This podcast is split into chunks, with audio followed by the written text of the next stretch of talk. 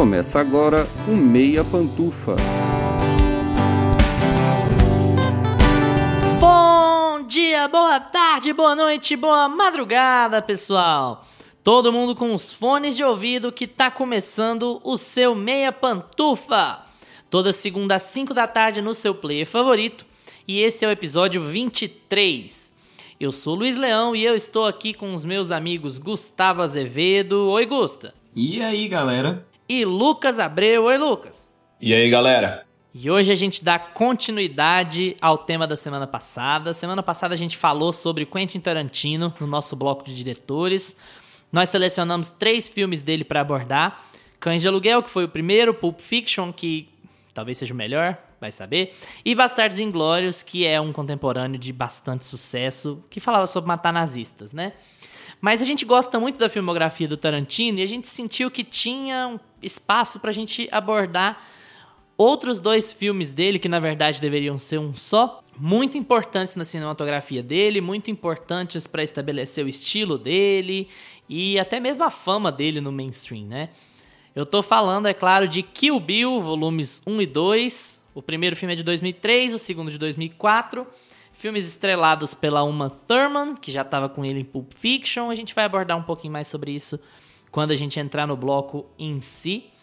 Então a gente separou uma meia horinha para falar sobre esses dois filmes de samurai, tiroteio, berés e sangria e espadas e desenho animado e tudo mais que tiver no caminho para falar hoje de Kill Bill em meia hora.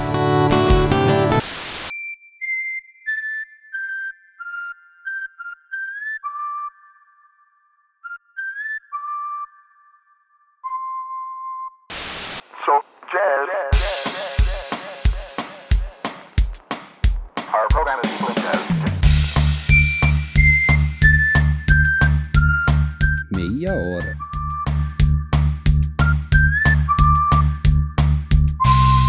Esse episódio tem que ser resolvido em meia hora. Valendo! Vamos lá, gente. Kill Bill, volume 1, saiu em 2003, como eu já disse, tem a Uma Thurman como protagonista. O filme teve um orçamento de 30 milhões de dólares e fez 180 pelo mundo. E é um filme um tanto diferente do usual, assim, né? Por uma série de fatores. Como a gente abordou semana passada, se você ainda não ouviu, por favor, volta lá e ouve a gente fazer um resuminho sobre o Tarantino. Foi bem legal, vocês vão gostar. O Tarantino era um cara com muitas referências de filmes dos anos 70, muitas referências gringas, não americanas. Ele via muito Spaghetti Western, que é filme de bang bang Sérgio Leone, italiano, e via muito filme japonês, via filme de tudo quanto é lugar. E todas essas inspirações estão muito claras no desenho de Kill Bill.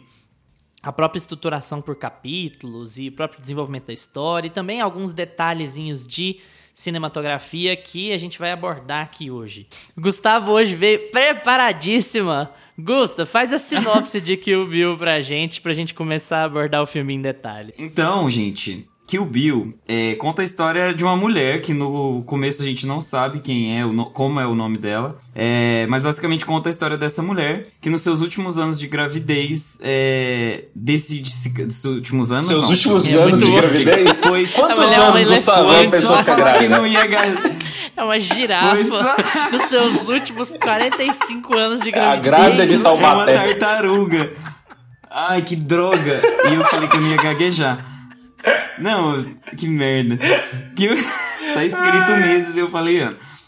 Kill Bill conta a história de uma mulher que nos seus últimos meses de gravidez, que ela já tá bem buchuda, por isso que eu sei, ela não me falou, tipo, grávida, ah, eu tô de 42 semanas, mas tá buchuda. Aquele, aquele que você não entende, né? Ah, não, eu tô de 36 é. semanas. Tá, faz a conta aí pra mim. Faz a favor. conta.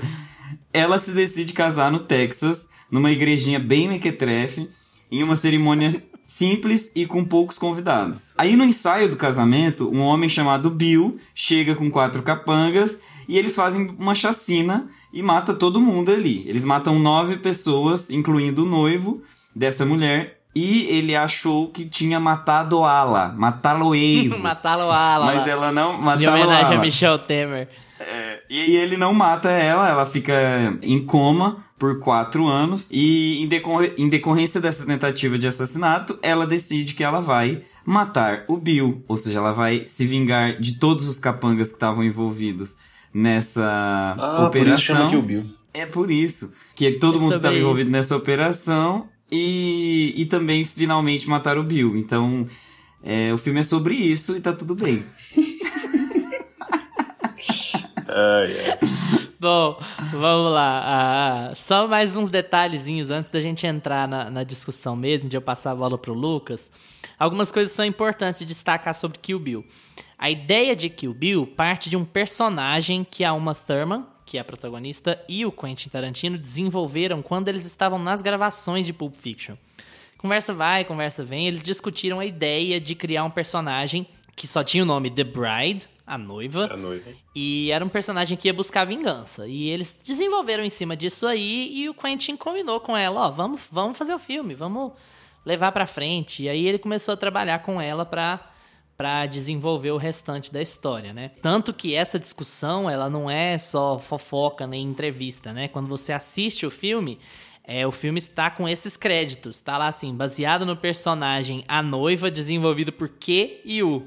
Quentin e Uma. Mó bonitinho, coisa linda. E é uma linda história de amor e sangria, né?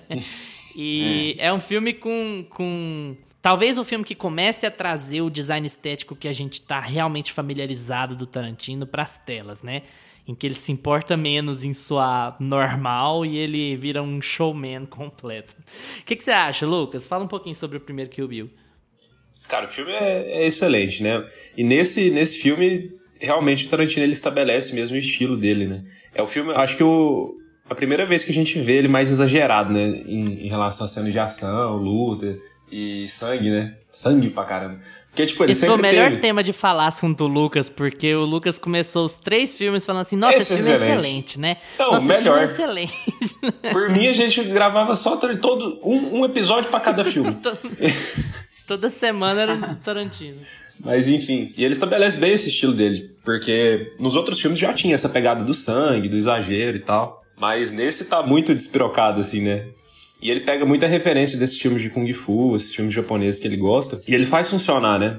Apesar de ter. Tem várias cenas lá que você vê claramente que ele tá copiando um estilo de luta japonês lá do- dos filmes mais antigos. Só que funciona dentro do filme que ele quer contar, dentro da história de vingança, mesmo não sendo né, um filme de época e tudo mais. Ah, enquanto a análise estatística do Instituto Ozap me disse, o Instituto Japonês, é, eu sinto que esse filme tem um, um caráter um pouco especial, assim, nos, nos fãs do Tarantino, em quem se diz fã da obra. É, primeiro eu queria perguntar pro Gusta se ele concorda comigo. Caso a sua resposta seja sim, Gusta, qual, qual é a sua opinião? Por que, que você acha que esse filme tem.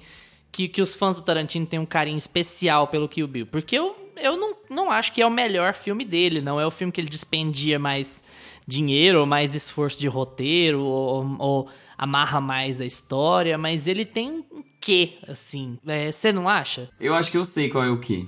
O que, que acontece em Kill Bill? Ele é um filme esteticamente orientado. Ele não é um filme é, que precisa se sustentar muito pela história que ele tá contando, porque ele é uma história muito familiar. Então você não precisa se é, questionar é, sobre as motivações daquele, daqueles personagens, porque é muito estabelecido quem é do bem e quem é do mal. E aí, como como eu acho que é- o roteiro ele já se estabelece como um filme de vingança clássico, você se preocupa a observar mais os fatores estéticos do filme, como as cenas de ação, até as, as escolhas que ele faz de cinematografia, de fotografia, né?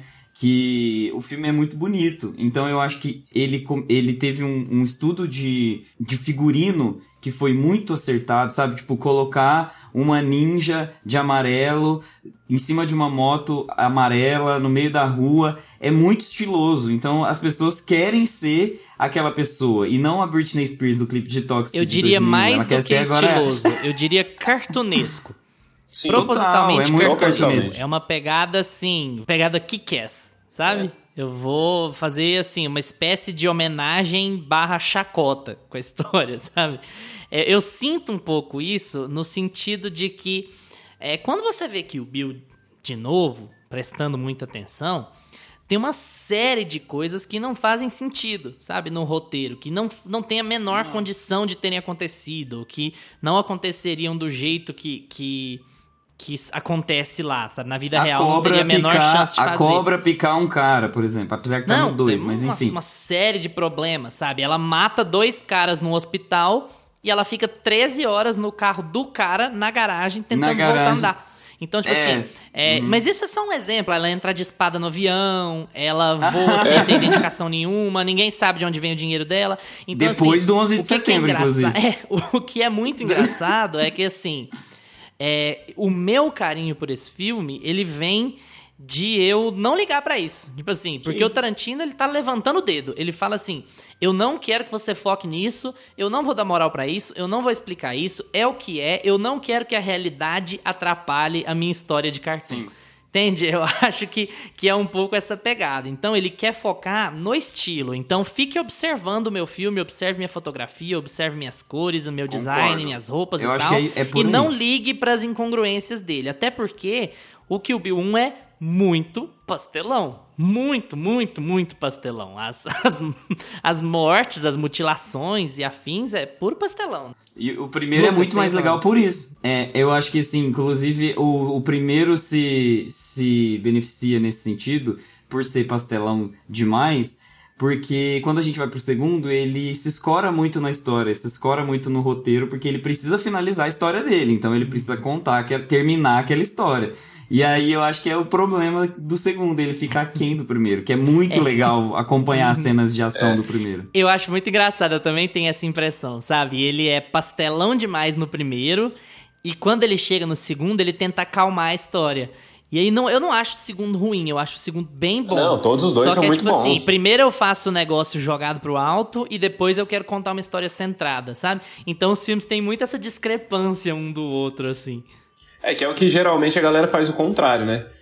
É igual se a gente for pegar é, essa vibe aí dos filmes que são divididos em duas partes, né? A primeira parte sempre é a parte mais arrastada, contando uma história, pra na segunda aqui, ó, ação, ação, ação, ação. E o Tarantino faz o né? contrário, né? Ele fala, não, eu vou te dar todo o estilo do filme, toda a parte legal de ação no primeiro e o segundo eu vou resolver a história. Mas funciona também, os dois são bons, apesar de, de quando a gente vê o primeiro, o segundo já fica meio... Você espera mais aquilo, Não, e né? é, o que é muito engraçado é que, assim, o, o Tarantino, ele pensa nesses filmes como um só. Esses filmes foram desenvolvidos como um só. Ele separou em volumes porque ele tinha quatro, cinco horas de filmagem. Ele falou, ó, não, não dá, eu não quero descartar isso aqui, então eu vou fazer dois filmes. E quando você assiste, não parece. Os filmes têm tons muito diferentes um do outro, mas assim, muito diferentes. O primeiro, ele, é- ele abraça completamente o pastelão, o cartunesco. Ah, demais. Bizarro. Os desmembramentos são assim, parece Dragon Ball, sabe? Sim. Os desmembramentos, as Chove motivações, sangue. o jeito que eles brigam, uma olhando pra outra, meia hora, assim, sabe? É, é, é muito cartoon, é muito desenho animado. Mas o filme funciona porque ele quer que você. Não, relaxa, senta aí e descansa, sabe? Não precisa. Descansa militante. Não precisa é, ficar morrendo porque a história não faz sentido, ou porque as coisas não, não funcionam, sabe? Ele até usa esse recurso arrastado. Quando a gente pensa assim que o filme foi desenvolvido para ser um só, tem vários momentos do primeiro que são arrastados, na minha opinião. Eles gastam tempo demais para desenvolver a personagem da Lucy Liu ali, porque ele tinha um tempo de tela para ocupar, sabe? E aí eu acho que a coisa fica meio desse jeito. Só que eu acho que ele usa esse recurso muito inteligentemente, sabe? Ah, eu vou fazer homenagens aqui a desenho japonês, a mitologia japonesa, a filmes japoneses que eu, que eu sou apaixonado, a filmes que ele até rouba na cara dura, assim. Então ele usa esse tempo que ele tá arrastando a história pra fazer referência, referência, referência. Então eu acho que acaba não, não te prejudicando tanto, sabe? A própria roupa dela, né, no primeiro, é uma referência ao Bruce Lee, né? Aquela roupa clássica que ele usa no filme. Tem uma coisa que eu não lembrava quando eu fui rever o filme agora, que tem uma cena de tipo uns 20 minutos quase, é, no desenvolvimento da personagem da Lucy Liu, que é todo em desenho animado, imitando anime. Eu não lembrava que tinha essa, que tinha essa Então é parte isso toda. que é legal, sabe? É, e você vê que ele tá fazendo, se divertindo, assim. Você vê que ele demora fazendo aquilo lá, mas que ele tá se divertindo. Ele, ó, vai ser 20 minutos do meu filme, é desenho animado e solta aí. Eu tenho a impressão de que ele usa isso até como um recurso um recurso de compreensão interna, sabe? De coesão interna. Claro, eu posso estar completamente errado, mas para mim ele tá dizendo pra audiência: olha, eu estou baseando as minhas cenas live action, as minhas cenas com atores, nesse tipo de coisa aqui. Ó, esse cartoon que você tá vendo é como eu quero que o meu filme live action pareça. É como eu quero que as cenas live action pareçam. Então eu vou fazer jorrar sangue mesmo. Os desmembramentos não vão ter sentido, as mortes não vão ter sentido.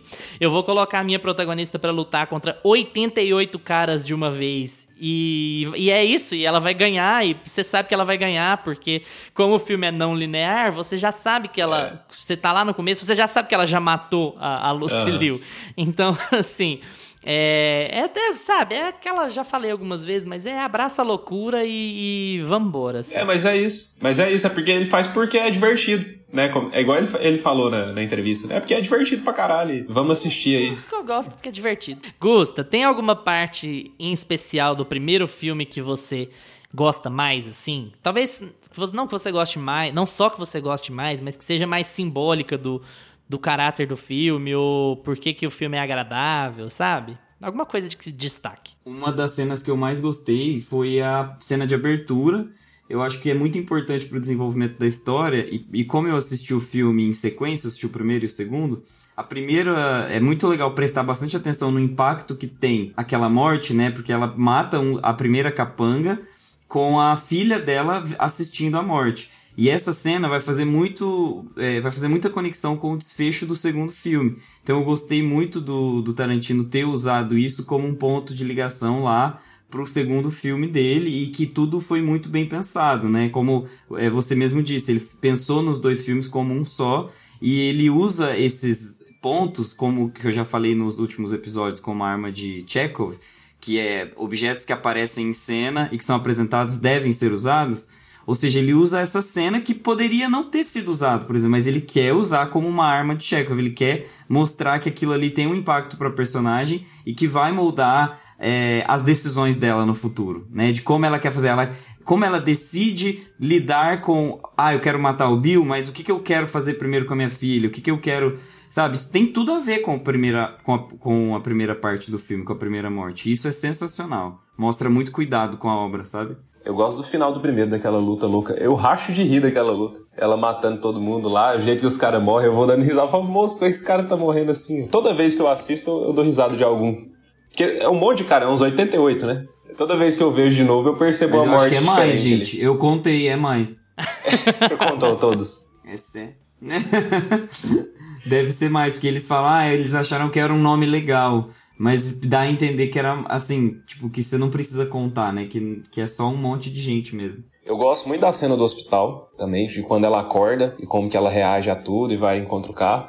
Mas a minha preferida é, é, é esse final, quando ela tá na luta lá, com, a, com os capangas e com a Lucille. Da cena que ela tá de moto, que ela encontra a mulher assim do lado do carro, pra frente, pra mim é a melhor parte do filme. É, eu acho aquela luta muito legal também. É muito pela, legal de assistir, pela... cara porque ela abraça o, a impossibilidade da situação, é. sabe? É, eu acho muito legal porque voam. o Tarantino. Ah, não, cara, não preocupa não. Verossimilhança aqui foi pro espaço. Deixa ela brigar, que vai ser bonita ela é, brigar. ela arranca um olho Ele na muda mão. a fotografia da cena três vezes, né? Assim, é, a, a, não, não só a fotografia, né? Muda a coloração três vezes, é assim. Cara, e o jeito que ele faz isso é muito massa. fazer referências externas, mas é muito legal.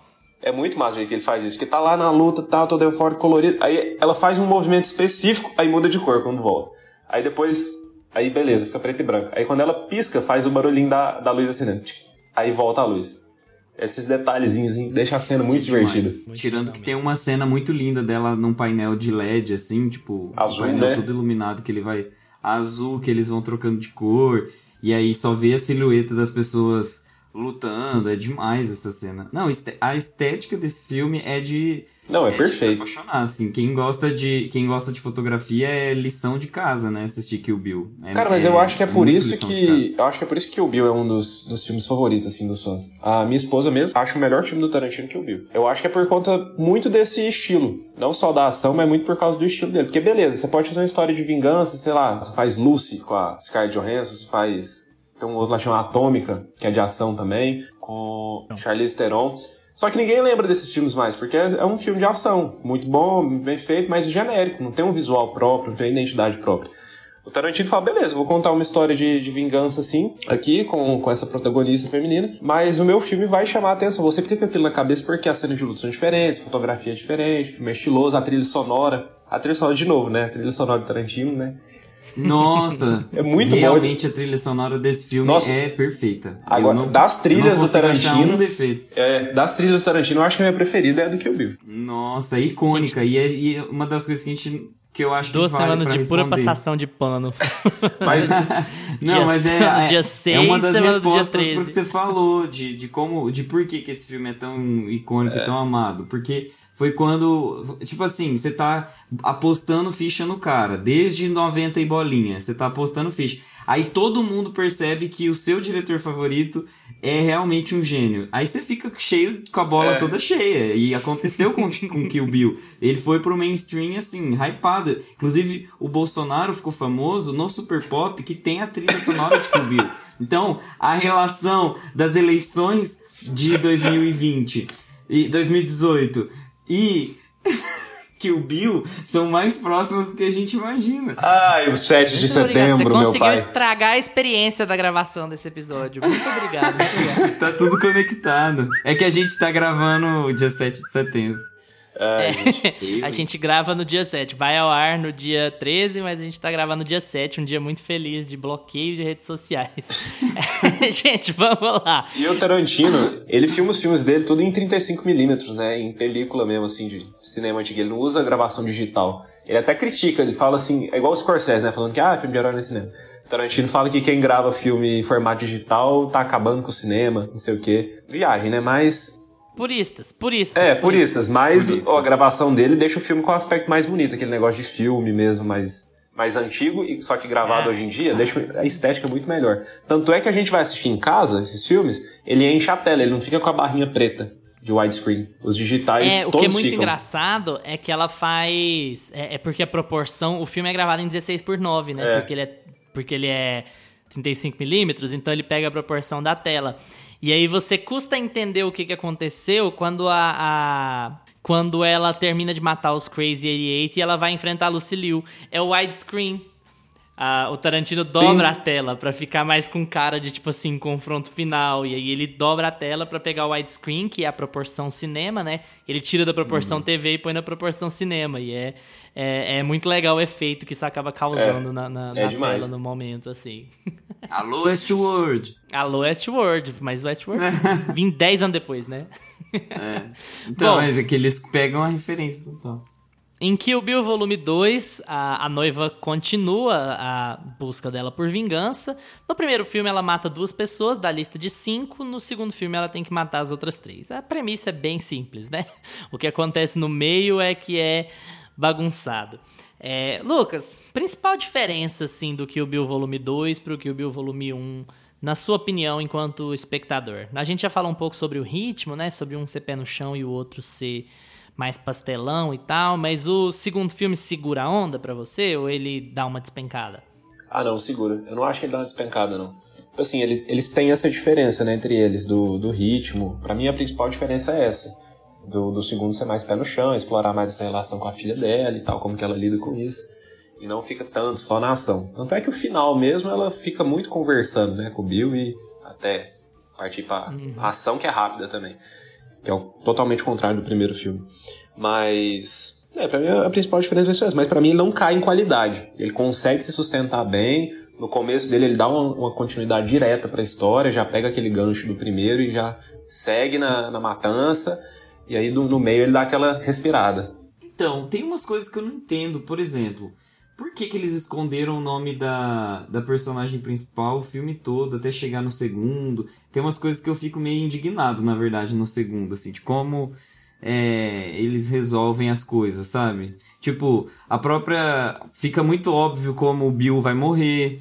É muito óbvio, sabe? Eu acho que o segundo filme, ele. Ele se apoia, aquilo que eu falei, ele se, apoia muito no roteiro e é tudo, eu achei tudo muito óbvio, porque ele quis, tipo, deixar a, a gente mais por dentro da história, tipo assim, ah, eu vou fazer revelações, vou colocar técnicas de luta que vão ser usadas para matar o Bill. E tudo fica muito óbvio. Então eu achei assim que ele poderia realmente ter surtado mais e ter feito dois filmes bem mais surtados como o primeiro. Porque a gente já tava naquela vibe. Eu não sei também se é o problema da gente assistir um seguido do outro, né? Porque eu acho que assistir em um ano e depois no outro não faz tanta diferença. Mas eu sinto uma quedinha sim. Eu não, não consegui entrar no filme no segundo da mesma forma que eu fiquei com o primeiro. Ah, mas o discurso do super-homem é lindo. O Ah, é. É demais. Tá- Já vale total a pena. Ah, e olha vocês passando pano, gente. Acabei de falar um monte de coisa ruim, aí vocês vêm falar assim, ai, o discurso do super-homem. Ah, Ah, inferno. dá esse pano aqui que eu vou passar mesmo. Não, ó, ele, ele, ele, ele morre de um jeito muito óbvio. Ele morre? Não morre, não. Não, sei- não sei se morre. O filme chama Não Kill pode, Bill. né? E é Vamos dar uns spoilers aí do filme. É, não, e eu acho que esse negócio É, de segurar o nome eu não Bill, né? Entendi. de ver- esperar eu, eu realmente não entendi o propósito de ter segurado o nome, porque literalmente, ao invés deles falarem assim, ah, ela vai. É, ah, é, vamos procurar ela, sabe? Tipo assim, e aí tipo, não, não precisa falar o nome. Não, eles falam, ah, vamos pegar a. E aí faz pi, e aí. Tipo, ele decide colocar um pi em cima do nome dela pra esconder. Mas dentro da história fazia sentido esconder o nome dela? Pra gente? É, eu acho que o negócio é, se fazia sentido esconder, podia ter escondido até o final, né?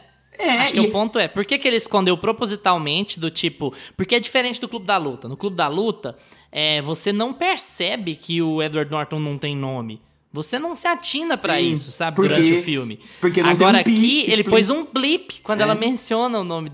Quando ela menciona o nome dela, ou quando alguém menciona, ele põe um blip, né? E É. depois ele muda de ideia no segundo filme. Mas eu É- acho que ele fez isso só pra deixar a gente curioso mesmo. Porque se vocês forem para pensar, o Tarantino não é um cara que dirige muita sequência. Foi a única sequência que ele fez na vida.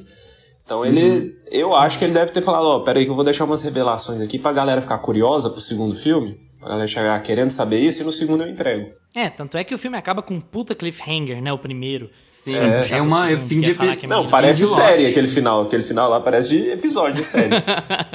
É é Pois é. episódio de Lost. Mas assim, é muito engraçado porque eu acho que, apesar de a gente ter falado um pouco sobre essa queda de ritmo e essas circunstâncias e tal, eu acho que o segundo filme tem momentos muito icônicos, sabe? Eu acho que os momentos icônicos do segundo filme são até mais interessantes do que o do primeiro, pra te falar a verdade, que é ela ser enterrada pelo Ah, Michael é Madsen, é uma coisa assim, Nossa. cara, é um excelente momento. E como o Tarantino usa aquele momento pra voltar na história, é um recurso que ele já usa no primeiro, né? Mas assim, que ele usa aquele momento ali pra voltar e fazer o backstory, explicar como é que a coisa chegou naquele ponto, falar do treinamento dela do Pai Mei e tal. E a própria briga dela com a Ellie é é linda, é muito boa aquela, aquela briga dela com a Ellie, que tem a cobra lá no meio, e aí como que tudo se resolve e tal. É um. Eu acho que o filme é- continua com aqueles momentos muito icônicos de confrontos. Mas ele tem que puxar mais pro emocional porque ele vai envolver a filha, né? E aí eles querem dar uma. Pra dar uma puxada mais pro emocional, eu imagino que ele tenha falado: olha, vamos pôr o pé no chão aqui pra encerrar essa história e aí a gente vai dar uma desacelerada. Eu, pra não falar que eu, que eu tô passando pano, eu não acho um problema em si, não acho que é uma coisa que estrague o segundo filme, mas é, é um choque com relação ao primeiro, né? Com relação à extravagância do primeiro. Você fica meio assim. É, parece que o filme mudou um pouco de forma, mudou um pouco de cor, mudou um pouco de, de tema, assim. Pra um filme que foi gravado junto, é, é uma coisa engraçada de Aí, se ver. poder da edição, Sabe? né?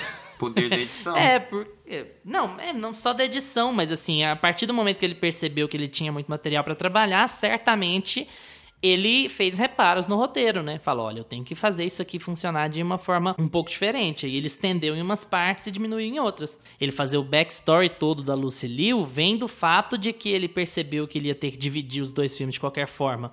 Então, assim, porque você, Pra mim o que acontece no primeiro filme, por exemplo, é ele não se estende nada na primeira personagem, nada. Ele acaba assim com a número 2 da lista, rapidinho. E aí a Lucille ele toma um tempão. Então assim, eu acho desnivelado, sabe? E eu tenho a impressão de que é desnivelado porque ele não achava que ele ia fazer dois filmes. Então ele teve que estender um pouco ali aquela história de origem da Lucille e tal. Mas aí depois ele chega no terceiro e aí ele tem três pessoas pra matar.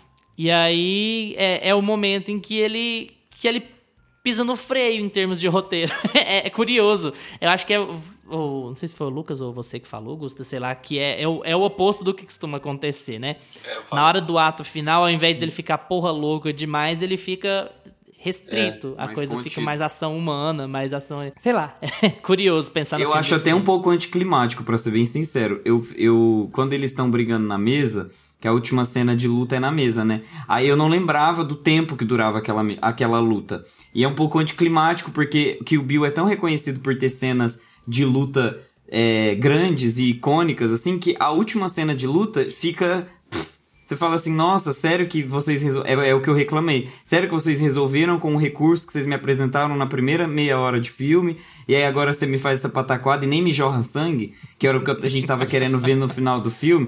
E aí eu acho, eu acho que assim, o, o segundo filme se perde aí, entendeu? Porque ele poderia ter sido mais que o Bill. Ele não foi o suficiente no próprio desfecho dele. Então, é um bom desfecho, a história fecha bem, é legal, ela tem a vingança que ela quer, mas eu acho que esteticamente ele não alcança o, o, o desfecho icônico, assim, que poderia ter. Por isso que não é meu preferido. Então, tá tudo bem também. Mas não é ruim, é só. Essa é a minha crítica. Então vamos fazer um modelinho muito diferente de pantufinhas hoje. Eu quero que vocês deem pantufinhas para as obras separadamente e que vocês deem pantufinhas para as obras como um todo. Lucas começou semana passada, então hoje é o Gustavo. Gusta, pantufinhas para Kill Bill 1, para Kill Bill 2 e pro pacote completo. Eu vou dar nove pantufinhas, porque eu acho que ele realmente tem alguns problemas de roteiro. Mas não, não problemas de roteiro, mas tipo. Pontos que ele quer esconder da gente, brincadeirinhas que ele quer fazer por, pelo humor próprio dele, que pra mim não fazia sentido. Mas o filme ainda é muito bom. E sete pro, pro segundo, porque eu acho que, por mais que ele seja muito bom, eu não gosto do desfecho dele. Acho ele muito fraco, muito lento e ele tem soluções de roteiro muito fracas, muito óbvias e que qualquer criança de 5 anos adivinha.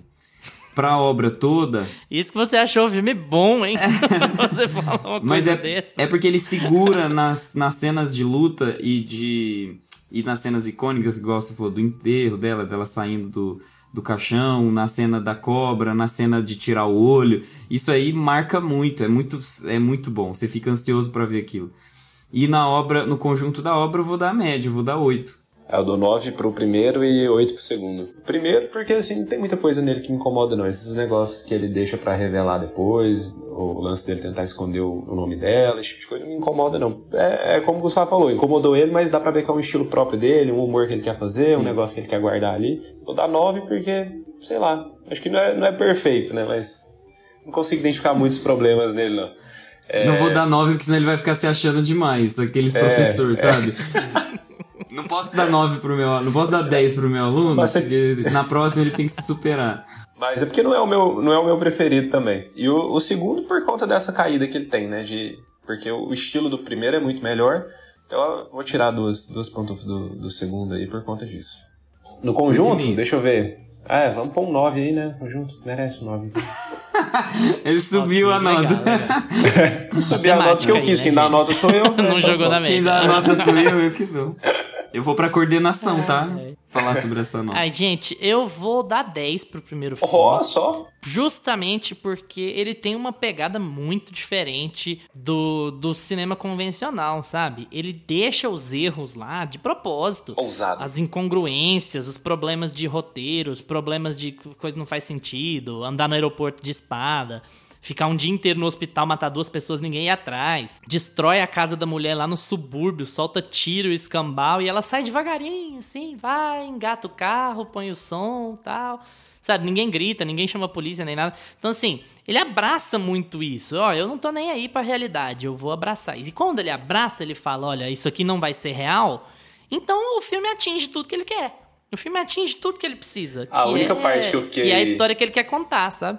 A, a, a parte do hospital, né? Que ela fica 13 horas dentro do carro, lá na, na garagem do hospital, do cara que ela matou. Essa foi a única hora que eu falei, porque assim, o restante do filme você fala, ah, beleza, beleza. Aí essa eu falei, não, gente, não é possível, não precisa um, poli- um policial aí, um, né, ninguém atrás dessa mulher. Não, e a fisioterapia intensiva, em 13 horas. É, exatamente. Fisioterapia É. psicológica. Não vai pra Fisioterapia. não. Deita e fica falando pra mexer, se você ver se você É mexe. é. Eu vou dar oito pro segundo filme, oito pantufinhas, porque a quebra de ritmo é um pouco incômoda, não o suficiente para estragar a obra toda, mas é um pouco incômoda. Parece que o Tarantino voltou atrás da pastelice do primeiro. Não sei se é se ele ficou com medo se ele achou que ele não ia conseguir fechar a história do jeito que ele queria se ele não desse um passo atrás. Então o filme tem um ritmo mais lento assim, menos corajoso, digamos assim. Eu acho o segundo filme menos corajoso do que o primeiro. E isso é um incômodozinho, mas ainda continua sendo uma obra excelente de se acompanhar. Então, minha média final aí é 9 também, segundo a matemática, segundo as pesquisas, Datafolha. Especialistas. É... Falando 7 de setembro, falando em Datafolha, a gente vai ser censurado aqui. E aí, pessoal? Gostaram do papo? Concordam com a gente? Discordam da gente? Sobre Kill Bill, tá? Não sobre 7 de setembro. É, comenta com a gente no YouTube, no Instagram, no Twitter, arroba meia pantufa, porque a gente responde tudo que aparece por lá. Valeu pela atenção de vocês. Tchau, Augusta. Tchau, galera. Tchau, Lucas. Tchau, pessoal. Lembrem-se de seguir a gente no seu agregador de podcasts preferido, Spotify, Apple for Podcasts, YouTube, Deezer, Amazon Music, onde você quiser, tá tudo lá. Se assistir no YouTube, não se esqueça de curtir o episódio, se inscrever no canal e ativar o sininho para receber as nossas notificações. Segunda que vem a gente tá de volta. Tchau! Este podcast tem locuções de Lucas Meleiro e Carla Ribeiro e edição de Luiz Leão.